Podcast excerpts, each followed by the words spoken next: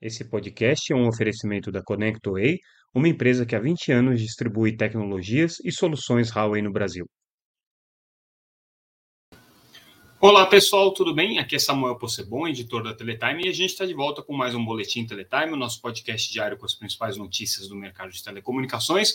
Hoje trazendo o que foi destaque na última sexta-feira, dia 6 de outubro de 2023, fechando a semana passada, mas também trazendo aí algumas é, notícias, algumas tendências que devem é, permear o nosso noticiário ao longo dessa semana, semana curta por conta do feriado, é, mas a gente é, vai trazer essas notícias de sexta-feira porque elas de alguma maneira são relevantes aqui dentro daquilo que a gente estava acompanhando dentro do contexto. A principal notícia é a decisão é, dos ministros do TCU de dar seguimento, de admitir o processo de conciliação por consenso é, da Oi é, então, a gente já tinha trazido essa notícia na semana passada, que o ministro Benjamin Zimmer tinha dado o sinal verde, faltavam ainda três ministros se manifestarem, e eles todos se manifestaram. O ministro Jorge Oliveira já deu ok, o Walton Rodrigues deu é, é, o ok também, é, e o, o, ministro Jesus também sinalizou que não tinha nenhum óbice à continuação é, do processo de conciliação por consenso. Eram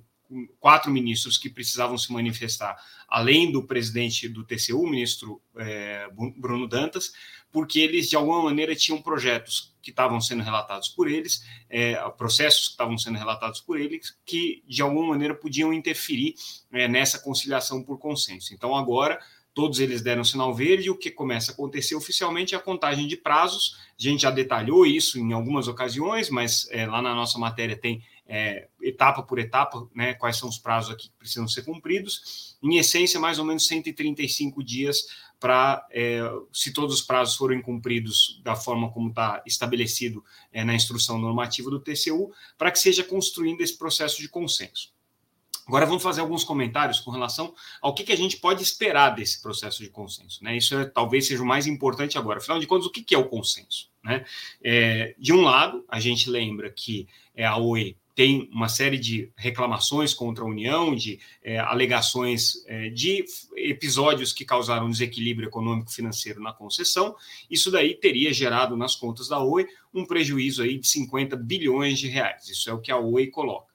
E do outro lado, você tem a Anatel, que estabeleceu é, uma série de critérios aqui para a migração do modelo de concessão e para o modelo de autorização, que no final das contas isso daqui geraria né, para a Oi um benefício de 20 bilhões de reais, é o que a Anatel alega, então ela deveria, é, de alguma maneira, trazer é, contrapartidas que compensassem esse benefício que ela vai ter.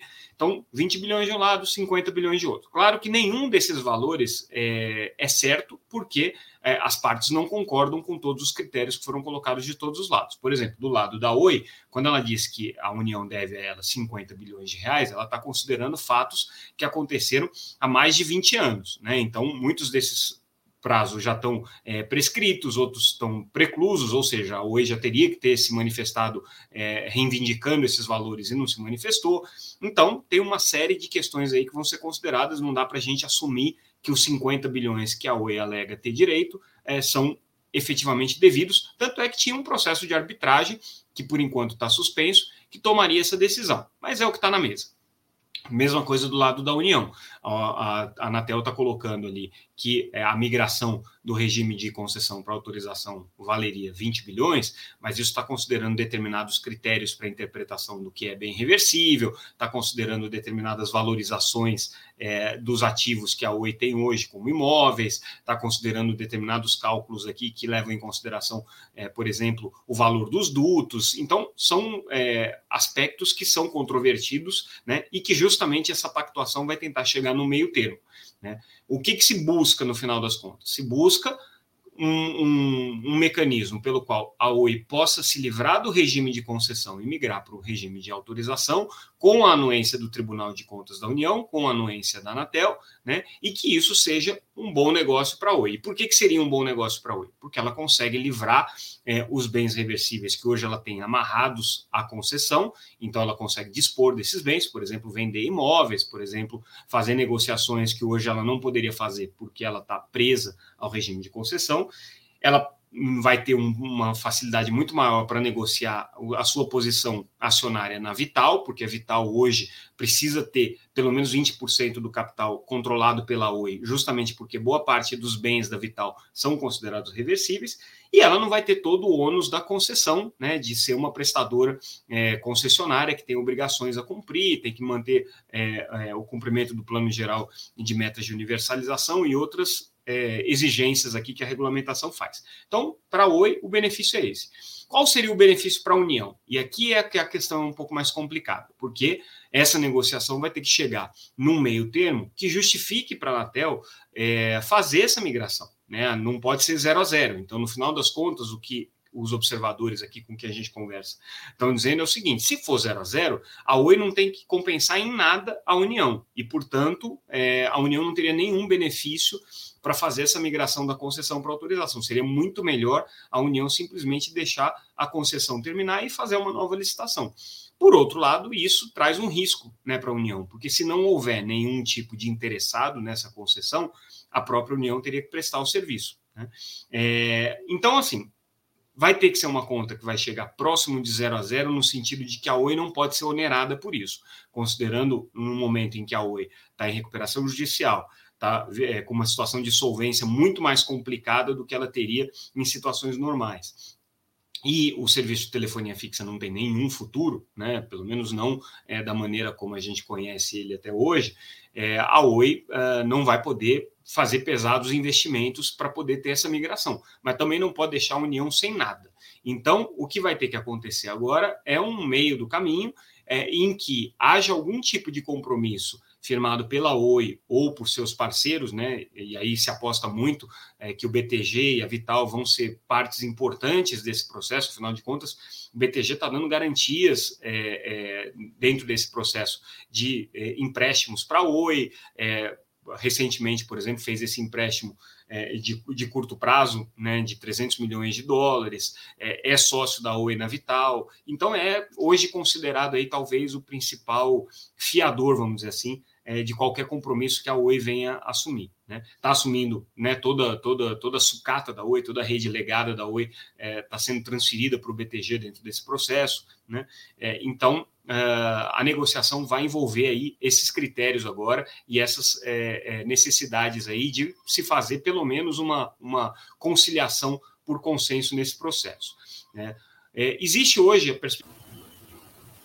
Agora, independente da questão dos prazos que estão envolvidos aí nessa conciliação por consenso no Tribunal de Contas da União, é importante a gente tentar entender é, quem vai participar dessa conciliação. Então, a, primeira etapa agora, com a aprovação dos ministros, é a indicação é, da comissão que vai fazer isso. É a comissão que vai elaborar, na verdade, essa proposta, vai é, tentar chegar a um entendimento.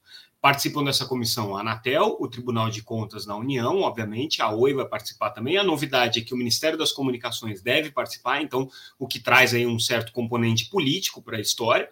É, e outro fator importante, isso a gente já tinha antecipado, é que a Advocacia Geral da União não deve participar dessa comissão.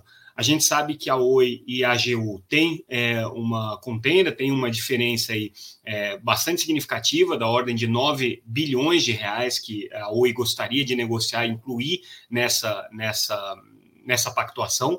Esses 9 bilhões fazem é, referência aos, às dívidas que a Oi é, contratou com a União ao longo desses anos todos e que já tinham sido objeto é, de uma negociação na primeira recuperação judicial da Oi, que conseguiu é, reduzir é, os juros, moras e, e, correções da dívida anterior, que chegava aí a, no, a 20 bilhões de reais, derrubando isso para 9. E ela gostaria de trazer isso para negociação. 2 bilhões já estão depositados em juízo, então são 7 bilhões que a Oi ainda teria que pagar e 9 bilhões que ela poderia colocar na discussão. Isso aí é com a AGU, com a Advocacia Geral da União, e tudo indica que essa negociação vai acontecer em paralelo, vai acontecer é, numa mesa separada que não envolve essas outras é, disputas, essas outras contendas que estão sendo colocadas aqui na esfera do Tribunal de Contas da União. Então, Esse aqui é o processo mais importante para a Oi, como a gente havia colocado em várias ocasiões. Agora o prazo começa a contar, o processo está correndo sob sigilo, então, obviamente, nem todas as informações aqui do que está acontecendo vão ser públicas, e a gente pode esperar aí nos próximos 90 dias né, uma manifestação é, dessa comissão de conciliação, é, trazendo aí já a sua posição final. Depois disso vai para a Procuradoria é, do Tribunal de Contas da União e depois chega para os ministros no plenário para eles votarem. Tudo isso tem os prazos. Se os prazos forem seguidos agora, conforme está estabelecido é, no, no, nos prazos regimentais, são 135 dias pelo menos, que vai jogar essa decisão aí provavelmente para fevereiro, março do ano que vem, considerando aí os recessos todos de final do ano. É, lembrando sempre que o TCU tem que avaliar é, o, seu, o seu mecanismo de conciliação por consenso no final desse ano. O prazo final é, para essa instrução normativa, né, que criou essa figura excepcional da conciliação por consenso, é no final desse ano. Certamente né, vai ter que haver uma prorrogação dessa, de, dessa instrução normativa, dando previsão legal aí para que é, a comissão continue trabalhando ao longo é, do ano de 2024. Então é isso que a gente pode esperar agora, tá? Mas de qualquer maneira, aqui já aprovado pela, pela, pelos ministros a quem cabia essa aprovação, o início do processo, tá? Ainda estamos longe do final dele, mas agora começam a contar os prazos para valer, agora forma-se a comissão, as partes sentam na mesa e tentam encaminhar isso daí. Vamos lembrar que na entrevista que o, o presidente da Anatel, Carlos Baigorre, deu para a gente essa semana, ele falou: olha, muita coisa já está sendo conversada, já está sendo negociada, então, ainda que os prazos não, não estejam correndo, né, existe aí uma expectativa de agilização desses prazos todos. Né? Então, a, as variáveis são essas. O prazo, de um lado, é, a o final das contas, qual vai ser o consenso, né? Como vai se construir esse consenso, qual vai ser o retorno que a União vai ter e qual vai ser a capacidade da Oi de assumir esses compromissos. É, os atores aí que vão avalizar isso, eventualmente se a Vital vai entrar, né, quem é que vai dar o, o, o aval final para a Oi poder é, assumir esses compromissos, porque veja, também é complicado né, a, Anatel e o Ministério das Comunicações colocarem um monte de responsabilidades é, nas costas da Oi, sem saber se a Oi vai conseguir passar por esse processo de recuperação judicial. Recuperação judicial pode levar à falência da empresa. Se ela não conseguir apresentar um plano crível né, e sustentável no final é, da, do processo, o juiz pode declarar a falência da empresa e aí ninguém recebe nada, nem a União, nem né, a Anatel, nem a Advocacia Geral da União, nem os credores. Então, é, é, um, é um processo aí muito delicado que vai ter que ser encontrado. A gente lembra, e aí outra notícia que a gente trouxe na sexta-feira, né, que é, a Oi conseguiu finalmente acertar a sua vida com as compradoras da, com as compradoras da imóvel e aí a gente fez uma análise aqui é, dos, do, dos comentários das principais instituições que acompanham os papéis da Oi, é, avaliando como positivo no final das contas, tanto para as operadoras é, de telecomunicações que compraram o imóvel, tinha Claro e a Vivo, quanto para a própria Oi, o ponto de equilíbrio aqui que eles encontraram, que na prática foi um meio a meio, né? As operadoras é, reclamavam que tinha um determinado valor é, que estava é, superestimado no valor da Oi Imóvel. A Oi Imóvel alegava que é, eles estavam descumprindo as condições é, contratuais ali para venda da, da operação. Chegou-se no meio do caminho, né? E ficou bom para todos os lados. A Oi vai receber 800 milhões de reais, as teles compradoras ficam com 800 milhões de reais, divididos aí proporcionalmente entre quem comprou, é, dentro da, dos ativos que foram adquiridos e está tudo certo, segundo aqui essas análises feitas pelo, pelo pessoal que acompanha é, o, os indicadores das companhias, né, os, os, os indicadores financeiros aqui das empresas, foi um bom negócio para todos os lados. Outra notícia que a gente trouxe na sexta-feira, importante, é a perspectiva de ampliação é, do programa Internet Brasil para é, agentes de saúde. O que, que, é o programa Internet Brasil? Programa ainda do governo Bolsonaro, é, criado né, com, com, dentro do contexto da pandemia, é, dentro de uma legislação específica que previu é, a, a, a, a conectividade em escolas. É, o governo fez uma contratação no final do ano passado via RNP para contratar, é, o, inclusive, né, o, um dos, dos, prestadores aqui de serviço é o prestador de chip neutro, a base telecom, mas além dele também tem é, MVNOs que entregam a, a conectividade. O governo fez a, essa contratação do Internet Brasil, originalmente pensando em escolas, mas agora vai ampliar para mais 400 mil chips, também conectando agentes de saúde com 4G. Então, é, isso a gente já tinha dito, né, quando é, a gente analisou por que, que o governo estava querendo contratar no modelo de chip neutro, era justamente por isso, para poder utilizar essa contratação em várias políticas públicas, e aí agora está indo é, também para a política pública de saúde, tá? Conexão. Então, é, a partir de agora, a gente vai começar a ver é, esses agentes de saúde utilizando essas conexões 4G que foram contratadas dentro do Internet Brasil, 400 mil chips aqui, fora o que já está sendo conectado para a escola. É, a gente trouxe também na sexta-feira a notícia de que a Amazon conseguiu lançar finalmente os seus dois primeiros satélites da constelação Kuiper, que é a concorrente, a grande concorrente da Starlink. Ela deve estar em operação só em 2026, plenamente em operação, mas ela precisava desses dois satélites para começar a fazer os testes, né? Então subiram aqui os dois primeiros satélites dessa constelação Leo. É uma constelação grande, vai ter mais de 3 mil satélites aqui. E é, a Amazon é hoje considerada a grande competidora potencial da Starlink. A Starlink já está estabelecida, já está vendendo, já tem 2 milhões de clientes no mundo. A Amazon, começando um pouco depois, teve problemas também, inclusive, com um dos foguetes que ia lançar é, os seus satélites, o, o foguete é, é, que acabou né, é, tendo que voltar para a prancheta para ser é, é, redesenhado em alguns aspectos, mas ela fez um lançamento curiosamente aqui utilizando né, é, os foguetes que já estão estabelecidos, a, a, Amazon tem o seu próprio lançador, que é a Blue Origin.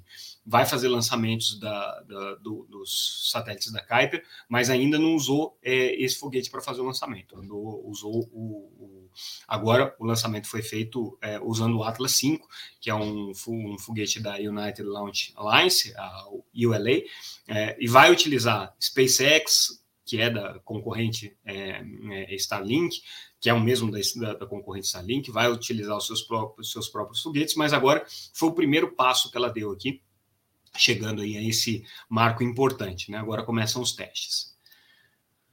A Anatel também divulgou na sexta-feira é, o índice de reclamações do, do, de, de, serviços de telecomunicações, mais uma vez caindo 14% no primeiro semestre desse ano em relação ao mesmo período do ano passado.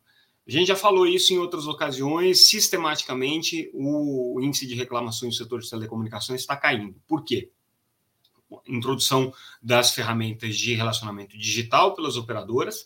É, você tem hoje os serviços muito mais consolidados num serviço só de banda larga, então menos reclamações na área de TV por assinatura, telefonia fixa, que são serviços que estão em declínio. É, você tem, obviamente, uma qualidade do serviço é, que tem sido aprimorada, né, porque os serviços vão ficando mais, mais consolidados, mas ainda dentro das reclamações existentes, a maior parte delas relacionadas à cobrança, né, e alguma coisa com relação é, a cancelamento também são os, os, os, pontos aí que levantam mais reclamação. Mas sistematicamente, é, esses índices de reclamação das operadoras de telecomunicações levantados aí pela Anatel têm se mostrado melhores né, a cada semestre. É uma tendência, só teve uma pequena variação no período da pandemia ali, principalmente com banda larga é, fixa, mas depois voltou a tendência, isso já fazem vários anos aí que esse processo está em queda. Tá? É, outra notícia, Brasil Tecpar firmando parceria com a Telecal para um, operar um serviço móvel por meio de MVNO, isso aqui é uma tendência importante das operadoras, das pequenas operadoras é, de banda larga fixa, das operadoras regionais. Brasil Tecpar é uma delas, está entre as 10 maiores regionais aí, é, que é começar a prestar o serviço móvel dentro do seu pacote de serviço. Só que elas estão optando por MVNO, você tem poucas que têm é, frequências próprias e vão lançar operações próprias, é o caso, por exemplo, é, da BrisaNet, da Unifique, é, da, da Cloud da Algar, né, e da, da Liga Telecom, que compraram lotes regionais, mas as demais todas, é, o caminho delas tem sido aqui por meio de MVNOs. E outra notícia que a gente traz para finalizar o nosso boletim é que a Liga Telecom também entrou nos, na oferta de energia renovável para os seus clientes. Uma tendência aqui entre os operadores de telecom, que é fazer essa oferta desses serviços de energia conjuntamente com o serviço de telecomunicações, né, para suas mesmas bases de clientes aqui.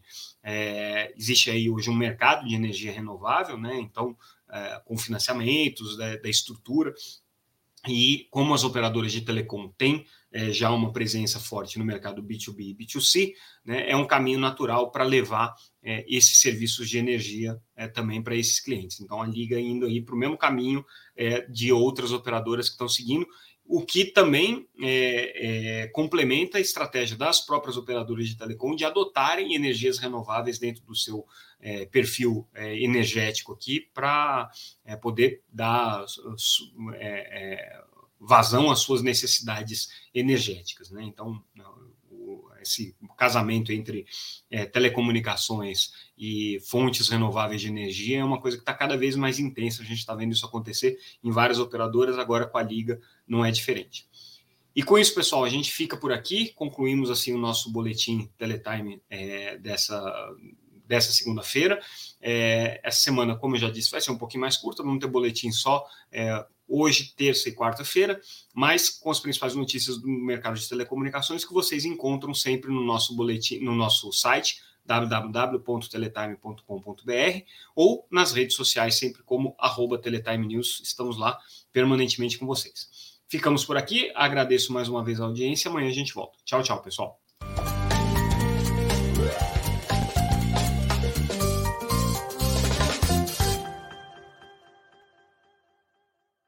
Esse podcast é um oferecimento da ConnectWay, uma empresa que há 20 anos distribui tecnologias e soluções Huawei no Brasil.